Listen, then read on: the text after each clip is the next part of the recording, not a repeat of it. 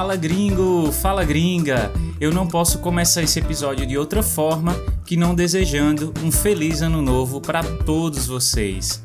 Independente se você está ouvindo ainda no final do ano ou se já está ouvindo em 2022, o ponto é: a gente sobreviveu a mais um ano de pandemia, mais um ano de abre e fecha, sai não sai, variante X, variante Y. Poxa, a gente merece um ano novo mais leve, né? Vamos que vamos, que vai dar certo. Para fechar o ano com chave de ouro, eu tô fazendo que quase que uma confraternização nesse episódio. Chamei alguns colegas de projetos brasileiros que se dedicam a ensinar idiomas e também compartilham suas culturas para a gente falar de brasilidades. Então, o episódio de hoje vai ser uma aula de Brasil real, viu? Aquele Brasil do dia a dia, das ruas, das nossas casas e mesas. Aquele Brasil tão brasileiro que às vezes não faz nem sentido. Um episódio para a gente falar de alguns símbolos, comportamentos, objetos que são a cara do país. Se o título do programa, misturando pão francês, copo americano e brasilidades, já deu um nó na sua cabeça, quer dizer, deixou você confuso, te aviso que isso é só o começo. Essa temporada tem o apoio de Alexander, Angus, Natália, Christopher Busman e Christopher Borges, Klaus, Maria Moody, Joshua, Catherine, Matthew, Rosanne, Roman, Gabriel e Andy. Vou reforçar o que eu falei no último episódio. Tô falando só o primeiro nome de vocês porque eu tava sofrendo para pronunciar os nomes de família. Então, se você se chama Klaus e apoiou o Fala Gringo, receba o meu abraço. Agora, se você se chama Klaus e não apoiou o Fala Gringo, receba o meu abraço também, mas vá lá apoiar o projeto para me ajudar a pagar as despesas do podcast. Gente, brincadeiras à parte, se você quiser e puder apoiar o projeto, é só ir no site falagringopodcast.com.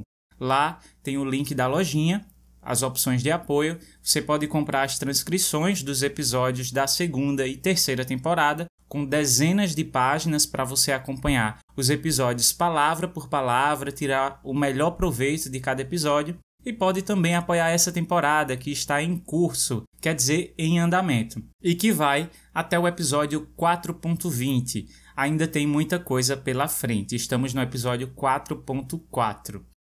Um recado importante: esse ano, o Fala Gringo dobrou a audiência, quer dizer, dobramos o número de pessoas que acompanham o podcast. Tem Fala Gringo tocando em 74 países. Bom demais, gente. Bora continuar indicando o podcast para os amigos e nos grupos de estudos. A meta é o Fala Gringo ficar mais conhecido que a Anitta e o Neymar juntos, tá bom? Bora falar de brasilidades agora?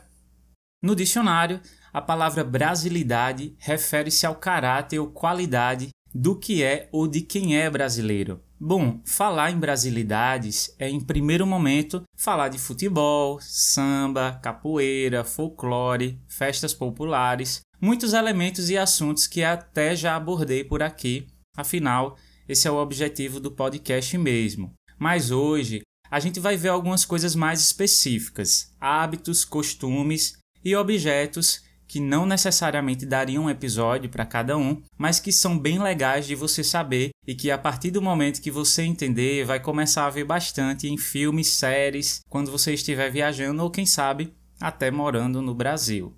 Vamos começar com o Guaraná, que foi o que me trouxe o insight desse episódio. O Guaraná, como muitos de vocês sabem, é esse refrigerante tão comum no Brasil, vendido há 100 anos e que de tão comum ficou mais popular até do que a própria fruta, que é um dos ingredientes da bebida. Guaraná é uma fruta amazônica, quer dizer, da região da Amazônia, encontrada no Brasil e na Venezuela. Uma fruta que nasce em cachos, como as uvas, só que o guaraná é vermelho e quando a fruta se abre, tem uma bolinha preta sobre uma superfície branca que parecem vários olhos observando você. É uma fruta muito curiosa, com o perdão do trocadilho. Particularmente eu acho uma fruta muito bonita, e ela tem uma substância chamada guaraína, muito parecida com a cafeína do café, e por isso tem propriedade estimulante, então é muito usada para fazer xaropes, energéticos, refrigerantes e sucos. Nas lanchonetes e casas de suco, é muito comum as pessoas pedirem sucos com guaraná em pó, que é para dar aquela acordada no corpo, trazer mais energia. Ah, isso é outra coisa muito comum por aqui, as casas de suco. Já vi alguns estrangeiros que ficaram admirados não só com a quantidade de frutas diferentes que temos no Brasil, mas como para a gente é fácil tomar um suco fresco e ao mesmo tempo barato, porque há muitas casas de suco e restaurantes que oferecem sucos naturais. Falando em frutas, temos também uma brasilidade envolvendo o abacate. Mas quem vai compartilhar essa história com a gente é a Rod, uma brasileira que vive há 21 anos na Alemanha e é criadora do Entre Duas Culturas, um projeto que traz dicas de língua e cultura alemã, além de sugestões de passeios no país. Além disso, a Rod também trouxe uma curiosidade bem legal sobre as Havaianas. Bora ouvir?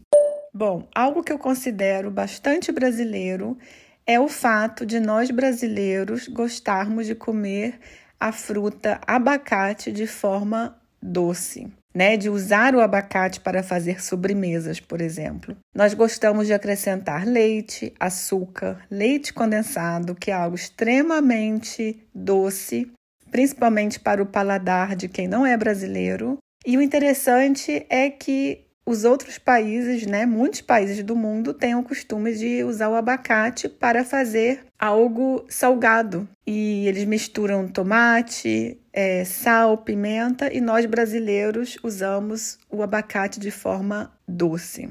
É, a segunda coisa que eu gostaria de citar são as havaianas, esse chinelo de dedo que se tornou famoso no mundo todo. E eu acho muito interessante é, quando a gente reflete é que as havaianas surgiram como um produto voltado para a população mais pobre do Brasil. Ela surgiu nos anos 60 e, através de um marketing muito bem feito, diga-se de passagem, essa marca né, se tornou uma marca global usada por pessoas de todas as classes sociais. E todos os brasileiros, com certeza, têm vários pares de havaianas. Eu mesma tenho muitos.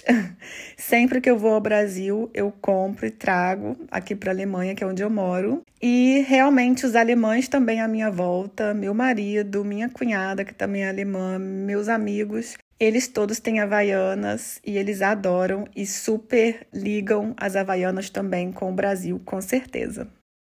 E nas nossas casas, hein? O que é que você só encontra numa casa brasileira? Ou melhor, que coisas a gente vê numa casa que já consegue saber que é uma casa brasileira?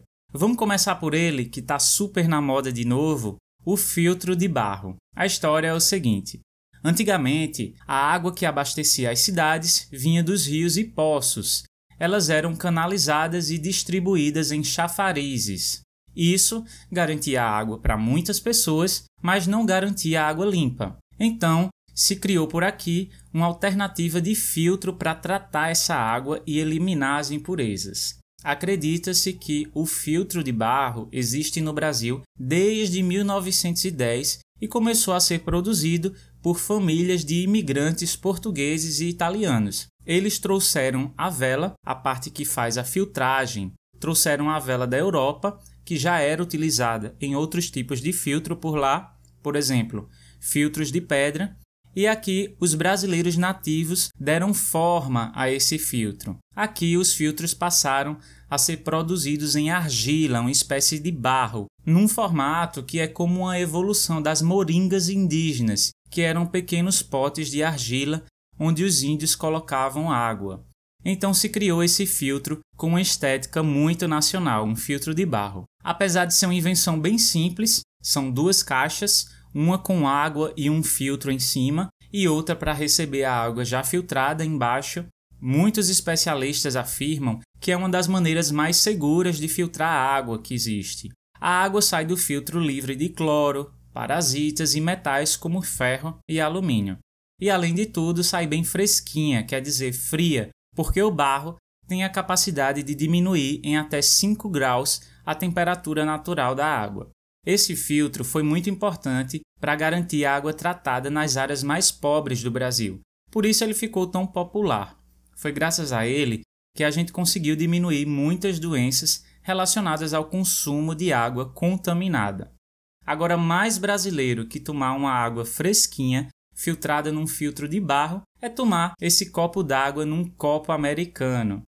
O copo americano é o copo mais brasileiro que existe. É um copo simples, de vidro, transparente, que tem um design bem simples também, mas que caiu mesmo no gosto da gente. As chances de você chegar num boteco e pedir uma cerveja e o garçom trazer um copo americano é de 90% ou mais. O fato curioso mesmo aqui, mais que o design do copo, é o nome, né? Ele é chamado de americano não por ser inspirado em algum modelo de copo dos Estados Unidos, mas é que na década de 1940 houve um incentivo à indústria e um dos fabricantes de artigos para cozinha, enfim, um fabricante chamado Nadir Figueiredo, com esse incentivo financeiro pôde comprar umas máquinas novas importadas dos Estados Unidos o que possibilitou a fabricação desse produto.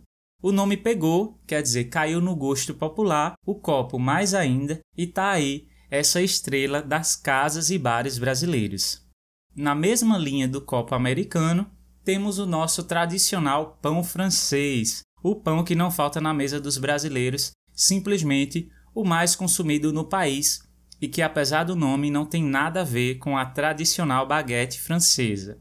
O nosso pão francês é uma receita que surgiu no século XX, provavelmente perto da Primeira Guerra Mundial, inspirada nos pães que eram bastante populares em Paris naquela época. Ou seja, um pão menor, de miolo branco e casca dourada, queimadinha. Até então, o pão que se consumia no Brasil era mais escuro, tanto o miolo, quer dizer a parte interna, quanto a parte externa, então, as famílias mais ricas, voltando de viagem da Europa, depois de ter comido esse pão de miolo branco e casca dourada, provavelmente um pão popular antes da baguete, né? Quando chegavam aqui, tentavam reproduzir essa receita francesa. Pediam para os seus cozinheiros prepararem um pão com aquela aparência. Então acabou-se criando esse pão franco-brasileiro, vamos dizer assim.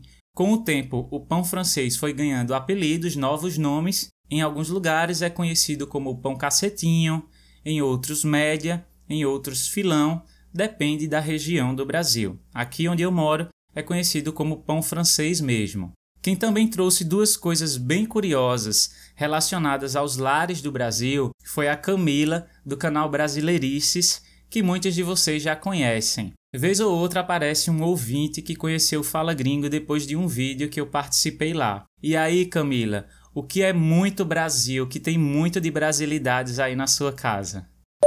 Nossa, existem muitas brasilidades e eu acho que a gente repara ainda mais nos pequenos detalhes, né? Mas hoje eu quero falar sobre duas coisas que eu pensei que eu sempre penso, uau, isso é, isso é muito Brasil, muito brasilidade. Primeiro é um objeto que, que para mim representa muito, que é aquela famosa jarra de plástico em formato de abacaxi, que eu amo. muita gente acha brega, mas eu amo o fato de muita gente achar brega, porque ela é brega mesmo, e eu amo. é uma jarra de suco que eu acho que ela ficou ainda mais famosa por causa de uma série de televisão que, que passou por muitos e muitos anos na, na TV brasileira, na Globo, que é a série A Grande Família lá a, a família, né, da, dessa série tinha essa jarra e é uma jarra laranja em formato de abacaxi que eu acho incrível e eu tenho uma com muito orgulho. Isso é muito Brasil. É, outra coisa que eu adoro, que na verdade não é um objeto, mas sim um costume, uma, uma tradição, poderia até mesmo dizer que é uma superstição, que eu amo e que eu também sempre faço, que é quando tem uma visita em casa, geralmente o brasileiro, na hora de se, de se despedir, né? O brasileiro diz que, que a visita nunca pode abrir a porta. É sempre o dono da casa que abre a porta para a visita ir embora. Porque a gente acredita que se a visita abrir a porta da casa e ir embora, ela nunca mais vai voltar. então é sempre um, um, momento ali, ai, deixa eu abrir a porta. É, senão você não vai voltar. Deixa eu abrir a porta para você voltar. E é uma coisa que eu sempre falo para os meus alunos, quando eu recebo algum aluno em casa também, eu sempre, sempre tenho esse momento da porta, né? Ai, deixa eu abrir a porta, senão você não volta e eu quero que você volte. Então, essas são as minhas duas brasilidades que, que eu selecionei que eu pensei para compartilhar com vocês. Engraçado a Camila falar da jarra de abacaxi, porque de fato é um acessório meio brega, meio aleatório isso me fez lembrar de outro acessório bem aleatório que são as raquetes de matar mosquito. Essas raquetes são como as raquetes de tênis, têm o mesmo formato, só que com a utilidade de matar os mosquitos. E nem precisa bater com força, porque são raquetes elétricas, funcionam com pilhas elétricas. Então basta o mosquito encostar na raquete que ele morre eletrocutado. Eletrocutado quer dizer de choque. Agora que a gente já falou da casa, vamos falar de carro. Gente, tem brasilidades demais envolvendo o mundo dos automóveis, cada coisa mais aleatória que outra. A primeira coisa que vale dizer é que a gente é apaixonado por carro, certo? Acredito que as novas gerações, um pouco menos, tem muita gente mudando de hábitos com a popularização dos aplicativos de transporte, mas ainda assim se vendem muitos carros no Brasil. Uma coisa que eu já vi alguns estrangeiros comentarem é que o nosso gosto por carros se percebe facilmente nas ruas, pelo simples fato de que há poucos carros velhos. A maioria dos carros que circulam nas cidades brasileiras são carros bonitos, novos. É uma indústria que lucra bastante. A gente gosta tanto de carro que muita gente faz questão de exaltar a sua conquista. Se você vier ao Brasil, não estranhe se na parte de trás de algum carro no vidro ler a frase: Foi Deus que me deu, ou O homem sonha e Deus realiza. Eu acho tão brega quanto a jarra de abacaxi, mas tem quem goste, né? Tem gente até que prefere mandar um recado de meritocracia por ter comprado aquele carro, com frases como: Não me inveje, trabalhe, e por aí vai. Outro acessório totalmente nada a ver, quer dizer aleatório, nos carros brasileiros são as latinhas de energéticos nas antenas dos carros. Quando essa moda começou, até nós brasileiros achávamos estranho, afinal, por que diabos colocar uma lata de Red Bull na antena de um carro? Para criar asas e fugir de um engarrafamento? Eu fui buscar informações na internet e são muitas as versões, mas a maioria das respostas fala que é para ajudar na identificação do carro. Por exemplo, num estacionamento, você esqueceu onde deixou o carro num estacionamento no shopping, tem um monte de carros brancos iguais ao seu, então se tiver uma latinha pendurada na antena, já facilita encontrar. Confesso que eu acreditava que era para de alguma forma melhorar o sinal do rádio. Isso porque antigamente, quando as TVs tinham aquela antena externa em formato de V, era bastante comum que as pessoas aqui no Brasil colocassem esponja de aço para melhorar o sinal aquela esponja de aço que a gente usa para lavar a panela. Agora, se tem uma coisa que é a cara do nosso episódio de hoje, são os carros que vendem coisas. Isso é uma coisa muito popular no Brasil, principalmente nas periferias. Quando eu era criança, tinha o carro do sorvete. Era um carro que passava na rua anunciando 10 bolas de sorvete por um real. Traga a vasilha. Tudo que você precisava fazer era ir até o carro e levar o seu recipiente, sua vasilha, para o vendedor colocar as 10 bolas de sorvete dentro. Bom, com a inflação hoje, eu acho que por um real não dá para comprar nenhuma bola. Eu já vi por aí também o carro do desinfetante. Tem também o carro do Danone, quer dizer, um carro que vende iogurtes. E um dos mais populares atualmente é o carro do ovo. Você não precisa ir ao supermercado, supermercado vai até você, cada setor num carro diferente. E para chamar a atenção da freguesia, quer dizer dos clientes, vale tudo, hein? Inclusive um marketing emocional que toca direto no seu coração. Dia 12 de junho, Dia dos Namorados. E você, já comprou presente para o seu amor nesse Dia dos Namorados? Se ainda não comprou presente para o seu amor, estamos com a promoção imperdível. São 30 ovos por 10 reais. É isso mesmo que você ouviu 30 ovos por 10 reais. Não deixe seu amor sem presente. O amor está no ar. Isso aí me fez lembrar também o carro da mensagem. O carro da mensagem é uma homenagem também um trauma na sua vida. É um carro contratado para fazer uma surpresa, geralmente no seu aniversário, ou uma surpresa no dia dos namorados, por exemplo. A pessoa tá lá de boa, em casa, de repente chega um carro cheio de balões coloridos, com uma música romântica tocando bem alto, e do lado de fora um cara vestido num terno e gravata, ao lado dele alguém fantasiado de coração, os vizinhos saindo de casa também para acompanhar essa surpresa que alguém preparou para você com tanto carinho. É isso, o amor está no ar e o trauma também. Já que estamos falando de homenagens, festas, isso tem tudo a ver com a brasilidade que o meu amigo Vladimir, o Vlad do Tropical Portuguese, decidiu compartilhar com a gente. Bora ouvir? Fala, Vlad!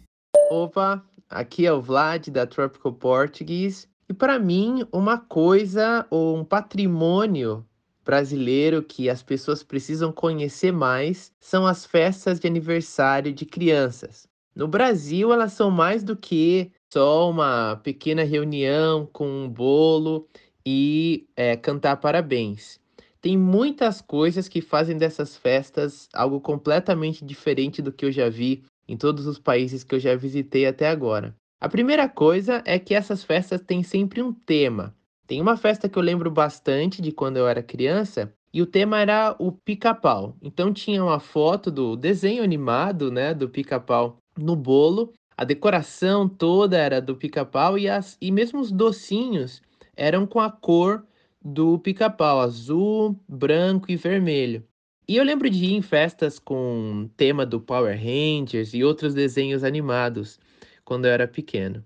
Outra coisa que também não pode faltar é o bexigão.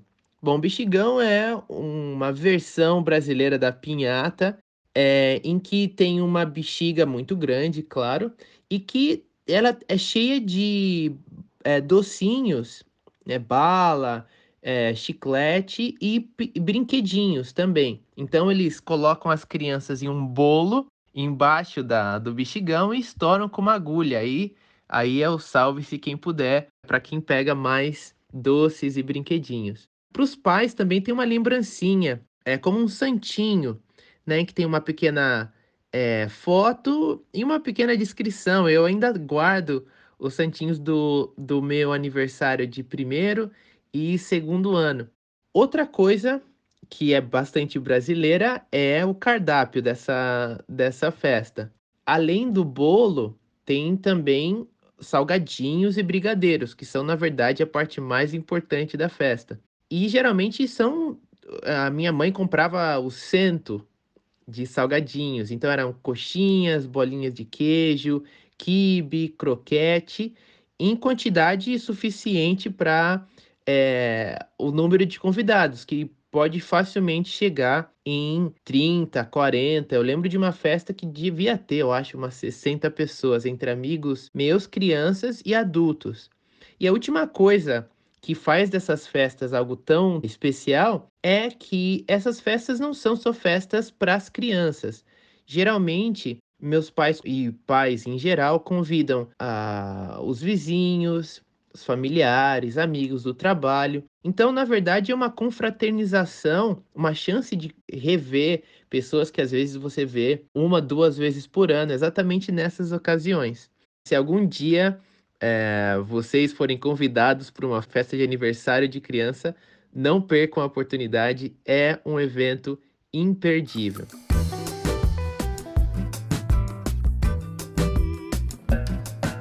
Bora ajudar o Fala Gringo a ser descoberto por mais gringos? Se liga, agora no Spotify você também pode deixar umas estrelinhas para os seus podcasts preferidos. Então, se você gosta do Fala Gringo, deixa cinco estrelas para o programa lá. E se você está chegando por aqui agora, não esqueça de seguir o Fala Gringo, independente da plataforma que você usa. Assim você não vai perder nenhum episódio. Se você escuta na Apple Podcasts, além das estrelinhas, também pode deixar um review, como fez a usuária Sambíssima. Ela diz assim: Esse podcast está me ajudando a aprender um monte de palavras e expressões em português, além de fatos culturais sobre o Brasil. Gosto de ouvir enquanto estou me deslocando e às vezes ouço os episódios duas vezes. É exatamente o que eu precisava para continuar aprendendo. Muito obrigado, Sambisma, pelo seu tempo e agora você vai ajudar pessoas aí de onde você está no Equador a também descobrirem o Fala Gringo. Então você que está aí nos Estados Unidos, na França, Espanha, Canadá, onde quer que esteja, se puder, deixe um review pra gente, que isso ajuda outras pessoas do seu país a descobrirem o Fala Gringo, tá bom? Bora voltar para nossa pauta principal. Bom, a gente poderia passar horas falando de brasilidades, afinal são tantas coisas, tantos hábitos, tantos símbolos, Acho até que por isso que os brasileiros adoram seguir alguns perfis de gringos vivendo no Brasil. Tem vários perfis assim, e eu acho que uma das coisas que mais atraem os brasileiros para esse tipo de conteúdo é que tem uma pessoa ali, um estrangeiro, olhando o cotidiano da gente com outros olhos, sob uma nova perspectiva, né? Uma pessoa que para e começa a se perguntar: por que no Brasil tem sempre um cachorro nas ruas? Por que as pessoas gostam de sentar para conversar na calçada? Por que tem tanta gente vendendo tantas coisas diferentes na praia? Por que as pessoas falam vamos marcar e terminam não marcando? Por que elas adoram criar grupo no WhatsApp? Por quê? É gostoso aprender um idioma, mas aprender um idioma conhecendo a cultura, o povo tendo consciência de que sempre haverá muito a aprender, é outra história, né? Mesmo que às vezes pareça difícil, tá tudo bem. Esse podcast está difícil para você? Ouça duas vezes, como a nossa colega que escreveu o review. Por experiência própria, te juro que você vai compreender ainda mais a cada vez que ouvir. Agora eu vou chamar outra pessoa super querida. Já gravou um episódio bem legal aqui comigo no Fala Gringo, um episódio sobre o nosso patrimônio histórico. A Rusty do Hello Rusty, mais um canal no YouTube e Instagram dedicado ao ensino de português para estrangeiros. E aí, Rusty, conta pra gente o que você pensa sobre brasilidade. Quando eu penso em brasilidade, eu penso muito em música na nossa MPB, a música tradicional, aquela música que, que conta um pouco da nossa história e te faz sentir brasileiro de verdade. É, uma lembrança bem forte que eu tenho, eu estava em Washington DC e estava assim só passeando pela cidade sem planos, andando aleatoriamente, quando percebi que estavam montando uma coisa para alguma apresentação da, da banda deles, da, das Forças Aéreas. E aí eu decidi ficar para aquele concerto, porque parecia uma coisa bem interessante. Depois de um tempo que o concerto estava acontecendo, eles anunciaram que iam tocar uma peça brasileira. Já foi uma surpresa bem grande eu ouvir isso. E quando eles começaram a tocar, para minha gigante surpresa, eles começaram a cantar Mulher Rendeira em coro.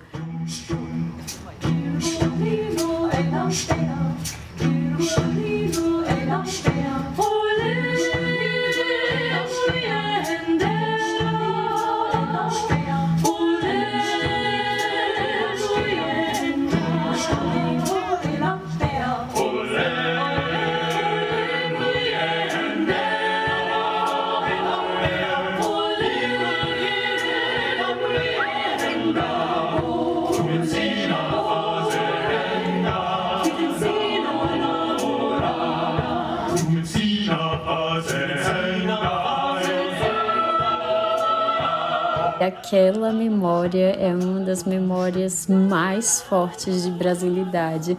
Talvez por estar longe do Brasil, aquilo ainda foi, foi bem mais intenso. E o fato deles terem cantado não uma das músicas mais conhecidas, mas uma, uma música bem tradicional, bem do Nordeste, foi super, foi bem emocionante mesmo. E olha que eu não sou eu não sou uma pessoa muito emotiva, mas essa lembrança vai ficar para sempre guardada como um momento de muita brasilidade, muito orgulho daquela produção e, e alegria de estar tá vivendo aquele momento, vendo aquelas pessoas com sotaque, mas cantando belamente, tocando aquela música que eu cresci ouvindo.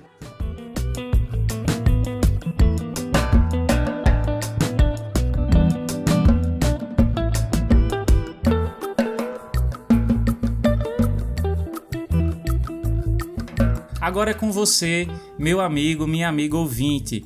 Quais são as brasilidades que você mais gosta no nosso país? O que você descobriu nesse episódio que te chamou a atenção? E mais, o que a gente falou aqui que se assemelha muito com a cultura do seu país? Compartilhe com a gente lá no Instagram, arroba.